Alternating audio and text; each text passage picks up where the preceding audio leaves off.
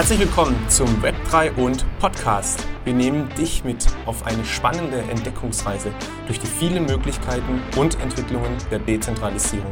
Wir geben Einblicke in potenzielle Veränderungen von Unternehmen, Organisationen und Gesellschaft.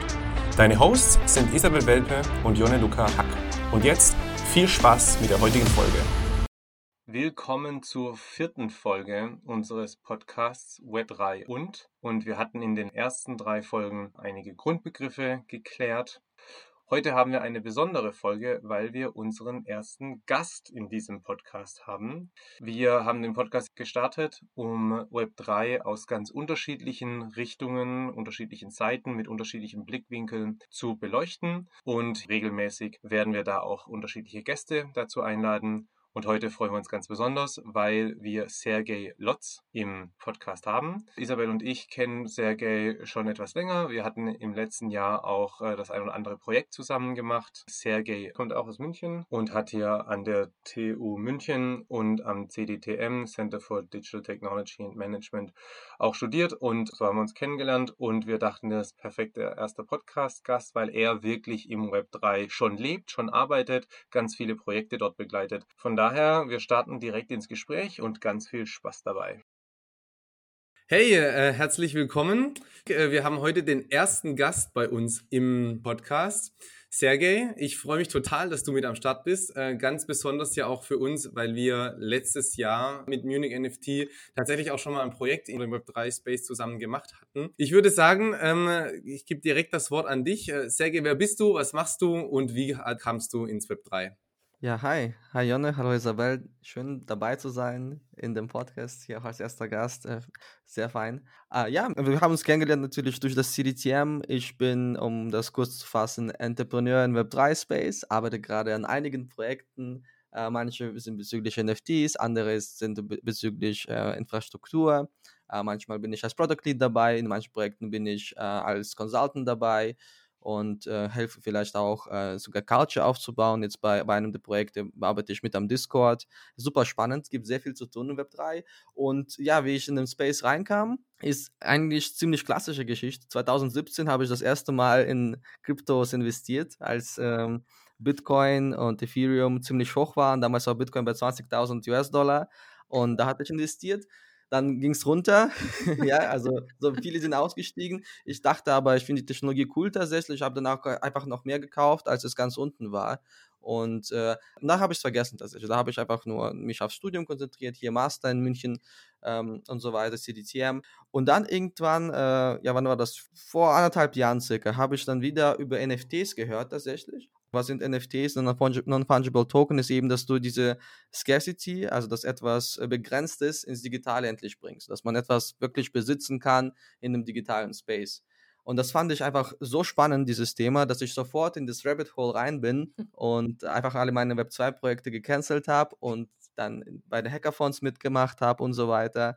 Und seitdem einfach nonstop äh, jeden Tag dran arbeite. Wow, super spannend. Das heißt, du kamst in den Bereich tatsächlich über Investieren oder hast irgendwie gesehen, dass da irgendwelche Preise nach oben gehen und bliebst dann aber der Technologie und der Use Cases wegen hängen, ne? Genau, genau. Also erstmal, wie gesagt, einfach nur, ich habe davon mitgekriegt, weil alle darüber gesprochen haben, einfach, huh, Bitcoin geht hoch, dachte ich mir, okay, schaue ich mir das nochmal genau an. Ich kann das schon früher aus dem Studium, im Bachelor hatte ich das schon irgendwie behandelt, aber und ich kann das schon mal Blockchains, aber ja, wirklich investiert habe ich erst durch den Hype und ich glaube, das war aber wichtig, weil wenn ich ich damals schon nicht jetzt in 2017 investiert hätte, würde ich jetzt auch nicht so sofort draufspringen und sagen, hey, NFTs ist super, super spannend, weil ich dann ja erstmal mir alles beibringen hätten müssen. Was ist Blockchain nochmal? Wie funktioniert das? Aber ich wusste das alles und das heißt für mich war einfach nur, ha, endlich sehe ich einen Use Case für die Blockchain. Und du bist ja in verschiedensten, kann man sagen, Web3-Projekten engagiert, hast du ja auch selber gesagt, arbeitest auch in DAOs, bist auch ein Fellow der Kernel Foundation, die ja für mich so ein bisschen immer wegweisend ist, wie wird eigentlich Uni, Ausbildung, Weiterbildung in der Zukunft aussehen? Und vielleicht könntest du uns etwas darüber berichten, wie ist denn der Arbeitsalltag? Also wie sieht Arbeit aus in Web 3? Vielleicht auch im Abgleich zu, du hast vorher gesagt, ich habe all meine Web 2-Projekte dann gelassen.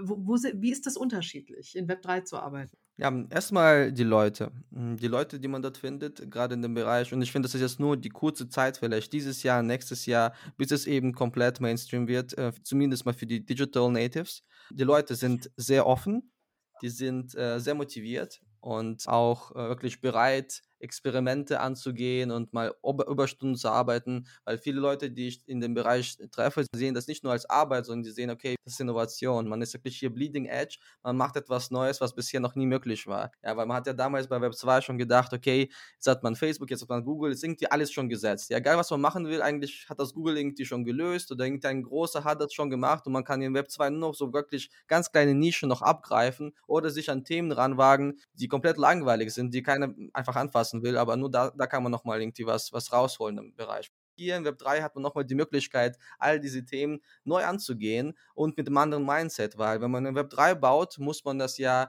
meistens offen bauen, weil die Datenbank ist ja die Blockchain und die Blockchain ist für jeden offen. Das heißt, man besitzt die Daten nicht mehr. Die Leute besitzen ihre eigenen Daten in Web 3 und diese Leute trifft man dort. Also die denken schon mal neu, die denken an neue Businessmodelle, die haben Lust darauf, jetzt das zu exploren und schauen, okay, wie kann man überhaupt Geld machen in Web 3?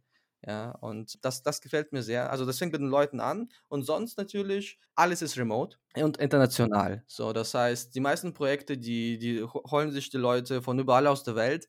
Worauf die jedoch achten oft, ist die Timezone. Ja, also das heißt, es schon, die schauen schon, dass die nicht irgendjemanden holen, der dann quasi die meiste Zeit, wo dann das meiste Team vielleicht jetzt aus den USA kommt, ja, und du wohnst irgendwo, wo dann quasi, wenn die morgens haben, ist bei dir irgendwie 11 Uhr nachts schon und das, das funktioniert dann nicht mehr so gut, das wissen sie auch. Also wird eher geschaut auf, auf die Timezone und nicht ganz genau, wo man jetzt wohnt, in welchem Land. Und ja, gut, die Tools sind ein bisschen anders. Ja, also im, im Web 3 benutzt man eher Discord. Sehr viele Leute sind auf Twitter. Man kommuniziert anders. Man wird auch manchmal in Tokens bezahlt. Also es gibt ja andere auch Unternehmensformen oder Organisationsformen, sagen wir es besser.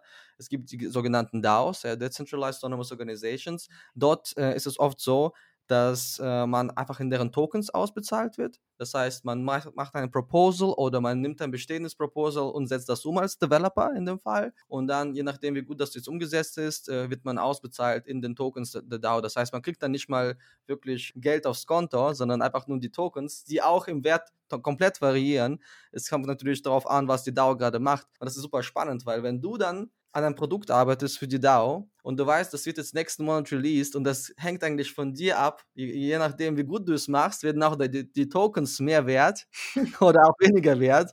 Ja, das gibt dir auch quasi diese Verantwortung, dass du die Arbeit nicht nur einfach erledigen musst, sondern auch gut erledigen musst, damit dann die Tokens, die du ausbezahlt kriegst, auch noch mehr wert sind. Talk about Skin in the Game, ne? Ja, genau, Skin in the Game. Ähm, ja, also aber daraus ist wirklich nur, jetzt nur ein, ein Punkt, also die meisten Projekte, wo ich mitmache, bin ich in der Teil des Teams, also fest dabei oder einfach nur als Consultant da. Äh, bei den DAOs richtig zu arbeiten, also wo ich die Proposal an mich genommen habe, habe ich noch nicht gemacht. Ich selber, ich erzähle da aus Erfahrung von meinen Freunden, die Developer sind. Und äh, mich würde nochmal interessieren jetzt, wie sieht jetzt so ein Alltag bei dir aus? Weil du hast ja eben ganz viele Projekte gleichzeitig, nicht nur, wie jetzt vielleicht die vielen Leute von uns das kennen, einen ja, Arbeitgeber oder ein Projekt, an dem wir arbeiten, sondern bei dir sind ja ganz viele Themen gleichzeitig auf dem Tisch. Wie strukturierst du dich? Wie kommunizierst du? Wie planst du? Wie sieht so ein, so ein tägliches Arbeitsleben bei dir aus? Ja, also ich, ich schaffe das nur, indem ich einfach viele Stunden arbeite. Also es ist nicht keine 40-Stunden-Woche bei mir, sondern eher so 80-Stunden-Woche. Ja, und das sehe ich aber bei vielen Entrepreneuren gerade auch in dem Space, äh, in der Web3-Space, also oder auch von Americans sowieso. Aber hier sehe ich das allgemein, dass alle sehr, sehr viel Zeit rein investieren. Das geht auch nur so. Und bezüglich Kommunikation, ja, die Teams wissen, dass ich in mehreren Projekten bin. Und das Geile ist aber, es gibt keine feste Arbeitszeit. Es geht nur darum, dass bestimmte Sachen bis zum Zeitpunkt X gemacht worden sind und keiner schaut, wie viele Stunden hast du darauf verwendet. Es geht wirklich darum, dass die Sachen gemacht sind und man auch einem vertraut und sagt, okay, die Sachen sind nicht gemacht. Was man dann quasi kommunizieren müsste oder muss in dem Fall ist, dass man sagt, okay, die Deadline kann nicht eingehalten werden, dann muss man das auf jeden Fall davor kommunizieren. Aber sonst weiß einfach jeder, okay, irgendwie am Freitag in einer Woche, bis dann ist das und das gemacht. Und dann wissen die Leute, okay, das wird gemacht. Aber da ist keiner, der die Zeit trackt oder 9 to 5 gibt es da auch nicht. Also nicht nur im Space, weil wie gesagt, alle sind remote, äh, international, also dann kann es sowieso nicht, weil jeder in eine andere Zeitzone ist. Und ähm, ja, meistens sind die Projekte auch etwas kleiner. Also die Teams sind ja vielleicht von fünf bis, bis 30 Leuten. Da geht es sowieso nicht, dass du noch jemanden hast, der die ganze Zeit noch die Zeiten trackt und äh, überprüft. Ja, das ist noch viel zu klein dafür, die Strukturen. Ich bin auch sehr gespannt, wenn jetzt diese Projekte alle größer werden, wie man das Ganze dann strukturiert, wenn man, keine Ahnung, 80 Leute hat, 100 Leute hat, weil ich, das ist nochmal eine andere Schwierigkeitsstufe. Absolut. Weiß ich aber noch nicht, wie man das dann macht. Und von den KollegInnen, Partnerinnen, mit denen du zusammenarbeitest, sind wahrscheinlich auch viele an äh, zig weiteren Projekten ebenso involviert. Ne? Also man, man kollaboriert dann auf dem einen oder anderen Projekt, aber bei manchen bist du dann wieder mit einem ganz anderen Team mit dabei, oder? Also es ist sehr fluide oder sehr offen und sehr kollaborativ, die Umgebung. Also, ja, ja, genau. Also ich bin immer in den Teams mit, mit anderen Leuten, obwohl ich glaube, das ist jetzt nicht so anders wie bei einem Freelancer zum Beispiel. Nur so, dass man sagt, im Web 3 ist das wirklich schon noch, die Szene ist klein. Also wenn man jetzt in ein paar Events gewesen ist und sich gut vernetzt hat, dann kennt man alle und das ist ziemlich cool, weil dann redet man mit einer Person, da sagt man, ja klar, kennt man schon von dort und das sind quasi Leute, die sich dann projektübergreifend kennen uh, und das ist ziemlich cool. Also der Mindset ist auch momentan so, dass man sich gegenseitig eher unterstützt und warum, wie gesagt, weil die Daten eher offen sind. Ja, die Daten sind alle auf der Blockchain und dann wissen die Leute, okay, am Ende hat man die Daten vom anderen sowieso. Und da muss man halt überlegen, wie man besser kollaboriert, weil man kann nicht sagen, hey, ich habe hier mein Data Silo und das ist mein äh, Vorteil im Wettbewerb. Mhm. nee, das funktioniert nicht genau. mehr. Und vom Alltag her, äh, ja, ich, ich wache auf, also ich arbeite meist bis um drei bis vier Uhr morgens hier in deutscher Zeit. Ja, das heißt, ich wache auf dann auch dementsprechend später. Bist du eigentlich in amerikanischer Zeitzone unterwegs? Weil das meiste passiert tatsächlich. Und ich bin so, sowieso auch momentan sehr am Schauen. Also ich habe auch viele Ideen für die nächsten Jahre. Mal schauen auch, ob ich nach Amerika nochmal gehe, weil ich finde die Szene dort einfach noch viel, viel schneller. Und ich habe jetzt auch einige Freunde, die in San Francisco zum Beispiel sind, die sagen, du gehst da in einen Café rein wie Starbucks, da redet jeder über Web3 und NFTs, ja. Hier wirst du selten, selten jemanden finden, wirst du solche Themen nicht einfach so auf der Straße finden. Dort schon. Ähm, genau, deshalb bin ich meistens in dieser Zeit aktiv, weil dort auch sehr viel passiert im Twitter. Also, wenn man sagt, man macht auch noch, man will was mitnehmen aus dem Markt, also ich tue erstmal gerne auch NFTs kaufen und dann passieren öfters mal die Drops, wenn es bei uns nachts ist, ja, irgendwie zwischen 12 und 4 Uhr morgens, mhm. dann passieren die Drops, mhm. da kommt die Twitter-Nachricht und da muss man ja sehr schnell sein. Also wenn etwas beliebt ist, dann geht das ja unter einer Minute weg. Das ist nicht anders als bei beliebten Drops bei Fashion-Brands, ja, wie zum Beispiel Adidas oder Nike. Mhm für die Zuhörer vielleicht, da wird sozusagen ein NFT angeboten am Markt, ne, zum ersten Mal. Genau, richtig. Also wenn NFT eben angeboten wird zum Kaufen, zum ersten Mal, also wirklich initial kaufen vom Verkäufer, das äh, ist halt eben der Drop, dann mintet man das erstmalig. Und meistens ist es dann quasi, wenn das wirklich ein beliebter Mint war, der Preis auf dem Secondary Market, also später vielfaches höher. Deshalb muss man das eigentlich meistens direkt beim Release kaufen. Und ja, die meisten Sachen passieren eben dann nachts. Ja. Äh, du bist ja in vielen Projekten, das ist die Pretzeldau schon erwähnt. Vielleicht können wir da auch gleich drüber sprechen, ähm, wie das sich praktisch darstellt. Äh, ich wollte eine Frage, damit sich die Zuhörerinnen und Zuhörer das vielleicht auch äh, vorstellen und vergleichen können. Ich glaube, wir alle kennen jetzt Zoom, ja, nach diesen zwei Pandemiejahren. Und du äh, arbeitest auch im Bereich Growth and Strategy für Huddle. Ne? Und so wie ich es verstehe, ist Huddle ja Web3 Zoom. Ist das korrekt? Ah, genau, das ist, äh, wie wir uns auch jetzt gerade momentan ver vermarkten am besten, weil man das am leichtesten erklärt den Leuten. Das ist eben ein ja, Videoconferencing-Plattform, äh, was mit dezentralen ähm, Technologien gebaut ist. Ja, und da wollte ich vielleicht, weil ich glaube, das kann sich dann jeder vorstellen, wenn du vielleicht mal vergleichst, wo ist jetzt äh, Huddle anders als Zoom? Woran merkt man, Huddle ist eine Web3-Firma, während Zoom ja noch eine Web2-Firma ist? Also vom Produkt her merkt man das, indem man bei uns kein E-Mail sieht. Also du, wenn du unser Produkt benutzen willst, kannst du dich nicht anmelden mit deiner E-Mail-Adresse. Es geht nur mit deiner Wallet. Ja, und das heißt, wenn du auch anonym, komplett anonym bleiben willst, dann wird überall nur quasi deine Wallet-Adresse auftauchen. Und dann haben wir halt all diese coolen Web3-Features, die nur funktionieren, weil die ganzen, die ganzen Daten ja offen für alle liegen, wie zum Beispiel, dass man Meetings zwar nicht mit Passwort äh, verseht, aber sagt, okay, wenn du bestimmte NFTs in deiner Wallet hast, nur dann kannst du in das Meeting rein. Und dann kannst du den Link auch überall teilen. Du kannst ihn auf Facebook publishen, ist egal, weil keiner reinkommen kann. Interessant. Sondern nur die Leute, die in der Wallet dieses bestimmte NFT und das, das Token von deiner DAO oder von deiner Company, kann ja auch ganz normales Unternehmen sein. Ähm, genau, solche Features haben wir. Und äh, in terms of uh, Decentralization, wir arbeiten auch sehr in unserer Infrastruktur. Momentan ist es unsere eigene Software, die wir geschrieben haben. Und tatsächlich ist es so ein Progressive Decentralization. Wir benutzen da schon noch die normalen zentralisierten Server, die wir auch mieten noch im Moment. Aber wir arbeiten jetzt schon daran an einer Software, die man dann wirklich bei sich selber installieren kann und dann selber quasi so einen Server bekommen kann und dann auch Tokens verdient, wenn man dann die anderen hostet und so weiter und so fort. Aber das ist die Big Vision und dass wir bis dorthin auch schon mal ein bisschen Nutzung haben, haben wir das Produkt jetzt schon so released, was ja auch noch nicht komplett alles von der Technologie her auf Web3 basiert, aber alles, was geht, haben wir schon auf Web3. Und eine Idee bei Web3 ist ja immer, dass die Nutzer oder die Community Miteigentümer sein kann ist das auch schon angedacht? Genau, also hier arbeiten wir dran. Wir haben jetzt im Januar ähm, äh, unser Discord eröffnet, haben jetzt schon 1000 Mitglieder da, da, drauf. Wir haben dann auch am Anfang POPs release, das heißt, jeder, der dann äh, unsere Huddle-Plattform ausprobiert hat, hat dann auch so ein NFT bekommen. Und später planen wir auf jeden Fall auch ein Token zu releasen, also die, die Mitbestimmung oder mit, mit Eigentum an einem Web3 Startup oder Projekt besteht ja darin, dass man äh, auch die Tokens bekommt oder irgendwann kauft. Und mit diesen Tokens kann man später eben über Entscheidungen abstimmen. Ja, so ähnlich ist das ja wie, wenn man mal ein Aktionär ist und da gibt es eine Mitgliederversammlung, da kann man auch was abstimmen. Hier ist halt ein bisschen so, dass man sagt, die Abstimmungen werden erstmal im Discord ausdiskutiert. Du kannst dann auch in das Discord nur mit dem Token rein, ist token-gated. Und Discord ist jetzt quasi die Plattform, in der man sich austauscht. Das ist eine Kopie von Slack. Und jetzt haben die halt eben ganz viele Plugins, die Web3 erlauben. Und später wird es vielleicht eine andere Plattform sein. Es geht einfach nur darum, es gibt eine Plattform zur Kommunikation als Text Realtime-Kommunikation und die ist mit Tokens gegated, ja, also Passwort geschützt, aber über Token. Und das ist sehr spannend, weil man da erstmal mit den Token-Holdern, mit seinen wirklich richtigen Fans, die auch Geld investiert haben, die Kampagne erstmal ausdiskutieren kann, dann auch die Proposals zusammen mit den Leuten ausarbeiten kann. Das finde ich halt sehr spannend. Also der Kontakt ist viel intensiver. Ich glaube, das ist auch so der größte Punkt, wo auch momentan viele Web2-Companies äh, mit diesem Übergang zu Web3 scheitern. Die sind das nicht gewohnt, so viel Kontakt mit ihren Leuten zu besitzen. Also die sehen das ja auch immer noch als Nutzer und auch im Web3 sieht man die Leute eher als Mitglieder. Ah, wow. Und wie ist es dann nochmal zurückgehend zu eurer Plattform, zu Huddle? Sind dann auch die Leute, treten die in Videos auf oder habt ihr da auch Integrationen mit den Wallets und was dann an NFTs in den Wallets liegt? Ah, genau, ja. Also erstmal, klar, hast du ganz normal dein Video, also das, das äh, wie bei Zoom.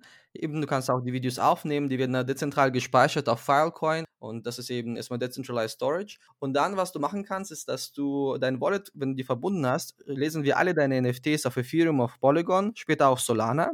Und dann kannst du diese als dein Avatar benutzen. Das heißt, wenn du möchtest, kannst du einfach nur mit, als dein NFT auftauchen. Momentan ist das nur ein Bild. Wir haben jetzt schon bei uns äh, als Beta-Features in, in, Works ähm, haben wir auch so eine Funktion, dass du dein Gesicht austauschen kannst auf dein NFT.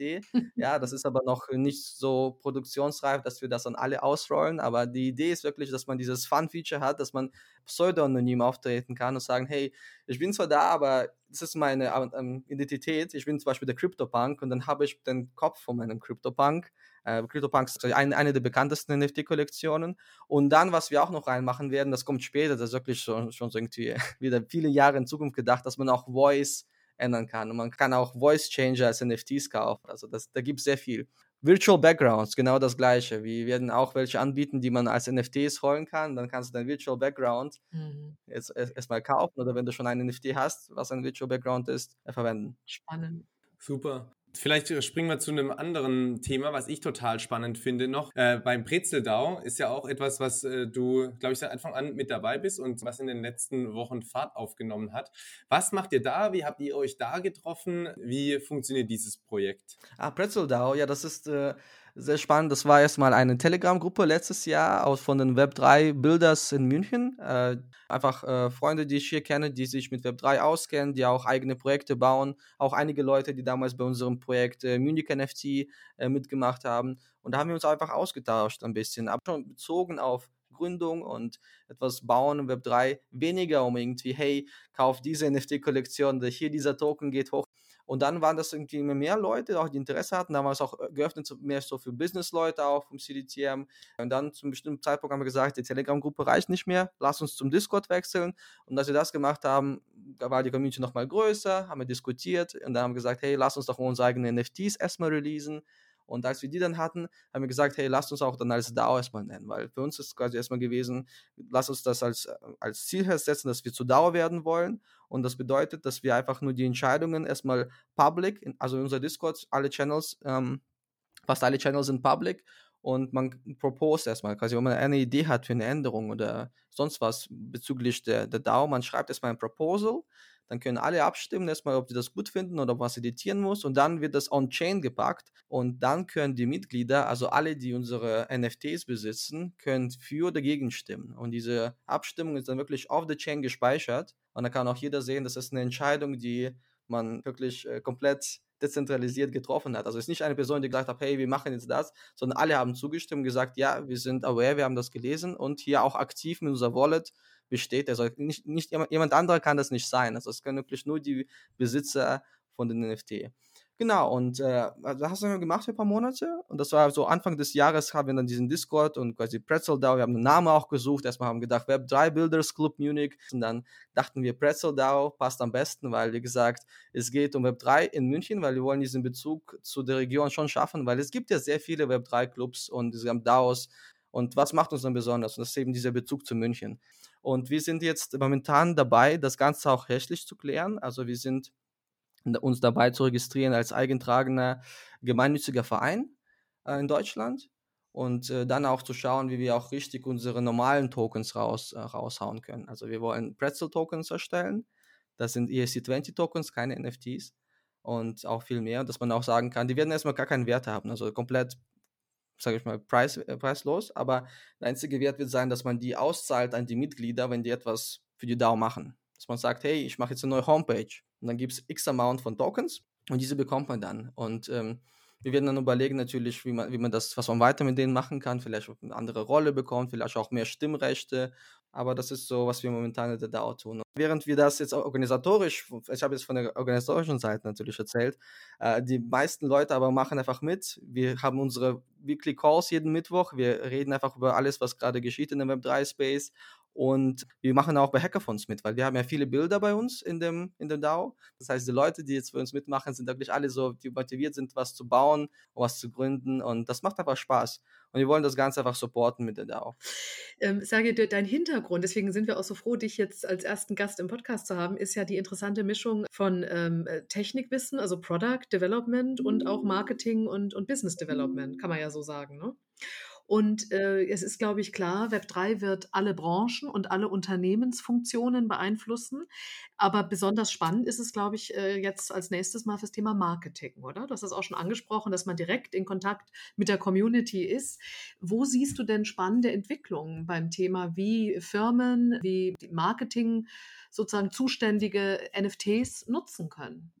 Ja, äh, viele Brands, viele große Brands, äh, ich glaube auch momentan ist sogar Meta, dass alle Fashion-Brands vor allem, die gehen ins NFTs und die benutzen das einfach nur als ein Marketing-Tool. Äh, angefangen hat das schon letztes Jahr mit Adidas. Die haben da einen Drop gemacht mit einem Influencer namens G-Money.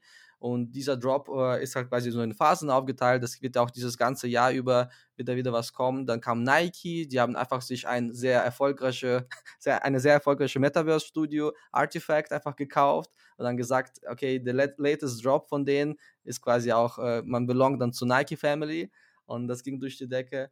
Äh, auch viele Firmen, die das nicht so gut gemacht haben, zum Beispiel Pepsi oder Budweiser aus Amerika, die haben dann quasi einfach so NFTs gedroppt, äh, irgendwie in einem Monat einfach was gedroppt, Gelder eingesammelt, Discord aufgemacht und dann nie wieder in den Discord reingeschaut. Also man kann es auch falsch machen, aber wer das jetzt wirklich äh, vorsichtig und, sage ich mal, mehr oder weniger richtig angeht, sind die Brands. Also jetzt letztens habe ich Lacoste gesehen, Prada ist dabei, ich arbeite jetzt auch an einem äh, Projekt mit High Snobiety und die sehen das tatsächlich als ein als ein Weg, äh, mit der Community nochmal anders zu connecten und das auch, also was wir jetzt gerade zum Beispiel auch durchsprechen, wie man einen Content auf Discord oder eben auf dieser Plattform, was das im Web 3 Bezug hat, dass man auch ganz anderen Content anbietet als auf den klassischen Instagram und Twitter Seiten. Ja, weil man da einen viel engeren Kontakt hat zu den Leuten. Vor allem auch die Leute können ja mit untereinander sich connecten, Subcommunities bilden und so weiter und so fort.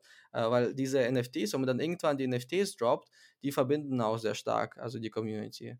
Mhm. Und verknüpfen die den Besitz von solchen NFTs auch mit Utility, also dass die Nutzer irgendwas davon haben, Zugang oder Ressourcen oder ja, ja, ja, natürlich. Also es fängt davon an, dass du wirklich in diesen Discords dann erstmal Zugang zu Holder-Only-Channels bekommst. Ja, das ist quasi, da gibt es nochmal exklusivere Infos und auch Austausch nur mit den Leuten, von denen du weißt, okay, die haben auch schon Geld investiert in das Produkt. Also erstmal geht es wirklich nur so kleiner Text, äh, Chat Zugang und vielleicht Status, weil man dann andere Farbe hat in dem Chat. Sehr einfach. Aber dann gibt es auch viele, die dann Utility dran machen. Bei Adidas nehme ich das jetzt als Beispiel. Die haben das NFT in verschiedenen Phasen aufgeteilt und letztens konnte man das Phase 1 NFT bei Adidas auf der Webseite burnen. Also das heißt, man vernichtet das NFT über deren Co Contract. Also man muss selber nichts programmieren, sondern es ist einfach, man geht auf die Webseite, man verbindet sich und da heißt es dann quasi Burn. Kannst du sagen für die Zuhörer, warum man das tun würde, das Burnen? Äh, ja, weil man dann natürlich den, äh, also das NFT wird dann quasi auf eine Adresse geschickt, zu der keiner Zugang hat. So eine ähm, Ethereum besondere Adresse, wenn man etwas an diese Adresse schickt, kommt es nie wieder zurück. Aber natürlich ist es immer noch sichtbar auf der, auf der Blockchain. Das ist quasi, wenn man einen Papierkorb hat auf Windows, den man aber nicht löschen kann. Aber aus dem kann man auch nichts mehr rausholen. Das heißt, man, man löscht einmal rein, man sieht die Sachen schon noch im Papierkorb, aber man kann sie nicht mehr zurückholen. Man reduziert dann die Anzahl von dem NFT, dieser verfügbaren Anzahl. Ja, das heißt, wenn es zum Beispiel 30.000 NFTs gibt und man hat dann 20.000 davon, davon geburnt, ist quasi, gibt es wirklich nur noch 10.000 von dem Ganzen. Ja, und quasi weniger von den Dingern gibt, meistens steigt auch nochmal der Preis. Beide das war das ziemlich spannend. Man hat dann quasi das NFT geburnt, dann hat man ein neues bekommen, ein Phase 2 NFT und zusätzlich, wenn man das über deren Webseite eben geburnt hat, hat man dann auch Adidas äh, Merch bekommen, also besondere äh, Pulli, Ahnung, Mütze, also halt deren Produkte, die es aber nur gibt, wenn man das über dieses NFT gemacht hat. Also die kann man nicht im Store kaufen, sie sind wirklich komplett exklusiv. Das NFT war zu dem Zeitpunkt circa 1,5 Ethereum wert und ich glaube, dass kein äh, Jogginghose-Anzug der Welt so viel kostet. Ja, aber es geht einfach darum, dass man auch noch all diese ganzen anderen Utilities hat und das finde ich halt spannend, weil das Gute ist halt, man hat durch die NFTs als Herausgeber hat man wirklich immer genau Anzahl von den Dingen. Man weiß ganz genau, so viele sind geburnt, so viele sind noch jetzt im, im aktiven Umlauf und dann weiß man auch, wie viele man einfach beschenken kann. Ja, man muss nicht raten, man hat wirklich die ganz genauen Zahlen.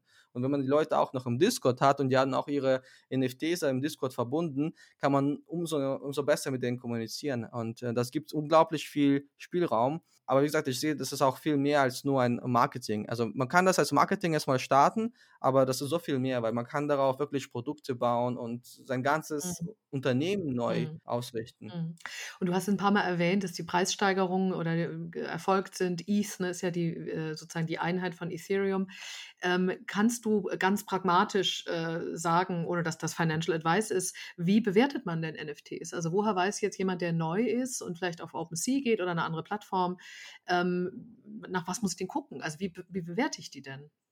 Genau, also, also ich, ich, gebe jetzt ein paar, paar Beispiele. Wie gesagt, äh, gar keine Financial Advance, weil, weil ich auch von dem Projekt nichts halte. Aber viele Projekte, die sehr erfolgreich sind, sind Projekte, wo alle Personen gedoxt sind. Das heißt, man kennt alle Personen namentlich und man weiß, es sind echte Personen. Eine dieser Personen ist zum Beispiel Kevin Rose.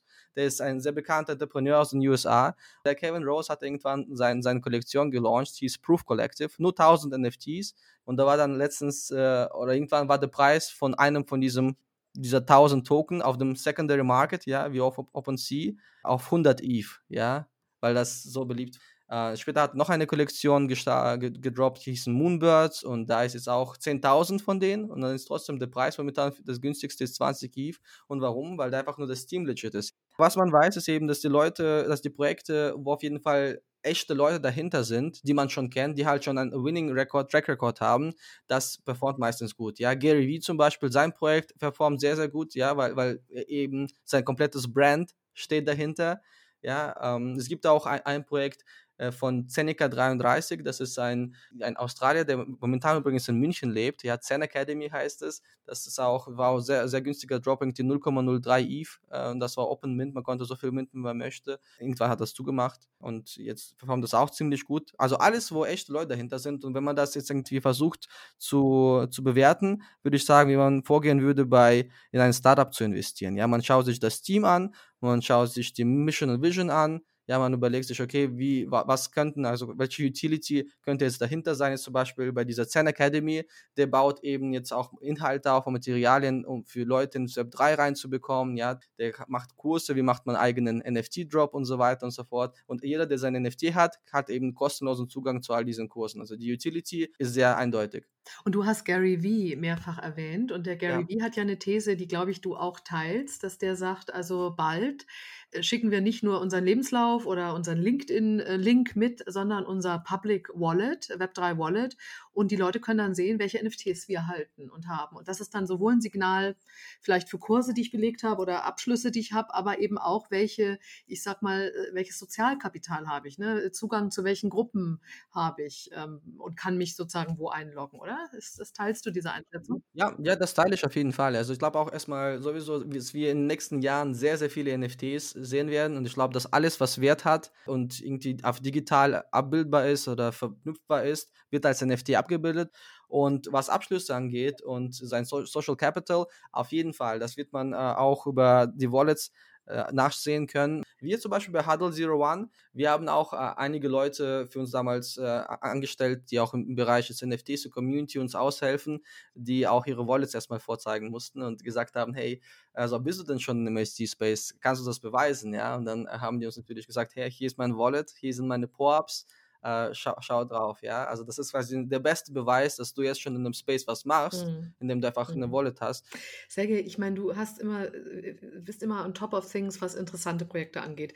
Kannst du mit uns noch teilen, was, was dir an spannenden Projekten aufgefallen ist? Ja, wir können gerne was zu INS-Domains erzählen. Ja, das ist ja quasi ein, ein, ein .eth Domain, die man kaufen kann auf, bei, bei INS. Ähm, ähm, Ethereum Name Service heißt das. Hast Und, du eine? Hm? Hast du eine, Sergej? Ich, ich habe einige tatsächlich, ich habe einige. Aber kein, also ich wollte einfach nur ganz, ganz klassisch Serge, also S-E-R-G holen, aber das, das gab es dann nicht mehr. Und genau, was hat man dann, wenn man so ein INS-Domain kauft? Das ist eben dein Ethereum-Benutzername und äh, wenn man dann den hat, zum Beispiel jetzt ähm, äh, ja 1234, da kann man einfach 1234.eth schreiben als Adresszeile in deinem ähm, in deiner Wallet zum Geld senden zum Beispiel oder NFT senden. Das ist dann der Adressant. Äh, was aber viele jetzt damit äh, machen, die weitere Utility ist, dass man dadurch quasi deine Identität ähm, abbilden kann. Und die Leute sagen, okay, du kannst jetzt mit diesem INS-Domain dich auch überall einloggen. Das heißt, wenn du jetzt in einem Service dich einloggst, heißt dann steht da nicht deine riesenlange Wallet-Nummer, sondern da steht eben die, der Name, den du dir als .eth gekauft hast. Und das kann man sich so vorstellen, wenn man zum Beispiel eine, im, Web, im normalen Web kann, könnte man sich das so vorstellen, dass man sagt, wenn man die .com-Domain besitzt, dann besitzt man die alle. Ja? Und man kann auch sagen, wenn du die .com besitzt, ja, äh, Domain ja. besitzt, dann hast du auch genau denselben Namen bei Twitter ja. und bei Facebook und überall. Ja? Also kein Ärger mehr, sich Nutzernamen zu merken ne? und Passwörter. Genau, genau. Äh, und Passwörter gibt es sowieso nicht. Das ist auch eine Sache, die, äh, die mache ich natürlich sehr, weil wenn man die Wallet einfach hat, ja, da hat man äh, einmal die geladen, ist ein Metamask in dem Fall im Browser und man ist sofort eingeloggt in einer Seite. Ja, man hat keine Passwörter mehr. Aber das ist eben auch das Gefährliche, ja, wenn man sich auf einer falschen Webseite hm. äh, signiert oder irgendwie auch was, was mintet auf einer falschen Webseite, da kann auch sein, dass dann in diesem Zuge auch der, ähm, der Hacker dann die, den Zugang bekommt auf die Wallet. Ja. Die Stärken sind die Schwächen auch im Web 3. Genau, genau. Das wird noch, deshalb ist es noch ein, ein junges Feld und äh, deshalb ist es so spannend. Deshalb sind da die Leute da, die was ausprobieren wollen, weil die wissen, es ist risky noch. Ja. ist noch nicht für den Mainstream, weil wenn es für den Mainstream relevant wird oder sage ich mal ganz akzeptabel wird, dann gibt es ja auch nicht mehr diese Möglichkeiten, die 10, 100x zu machen. Ja. Das stimmt. Sag dir, was, was rätst du denn etablierteren Firmen? Was können sie, was sollen sie, was können sie heute tun, um attraktiv für Web3 Talente zu sein und um sich auf Web3 und die Ökonomie und Geschäftsmodelle, die wir dann haben, vorzubereiten?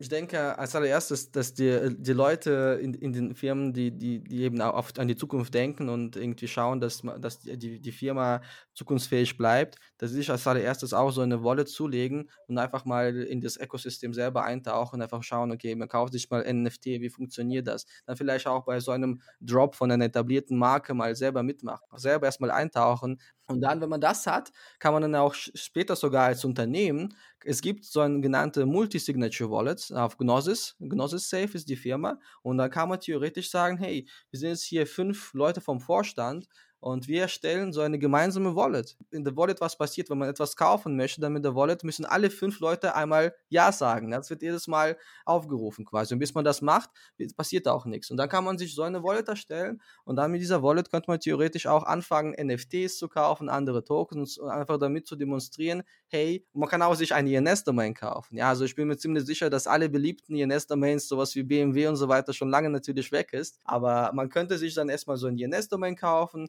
das public stellen und sagen, hey, wir sind auch in dem Space drin, wir haben auch einige NFTs. Also es ist einfach nur Signaling erstmal. Und dann kann man natürlich auch schauen, wie kann man als äh, Unternehmen auch die ersten Schritte in diesem Bereich machen, wie kann man vielleicht eigenes kleines NFT releasen, ja, oder, sogar so was Einfaches wie ein POAP. Ja, und damit signalisiert man schon mal. Und da kommen die Leute rein, die fragen, hey, also macht ihr Web3, macht ihr eine Web3-Abteilung? Da kann man vielleicht schon mal die ersten Hires machen, die, die interessiert sind. Ähm, genau, das würde ich machen als allererstes. Weil ich bin ziemlich sicher, das wird alle Bereiche kommen und man muss jetzt nicht sofort seine ganze Unternehmensstrategie auf Web3 und NFTs ausrichten. Aber ich würde das einfach mal als, als ein Experiment äh, angehen, damit testen, ausprobieren dann kann man sagen, okay, wir sind ja schon, wir sind, haben schon Expertise mehr oder weniger aufgebaut, jetzt können wir auch unsere Strategie nochmal anpassen, dass NFTs Teil davon werden oder eben einfach Web3 Teil davon wird.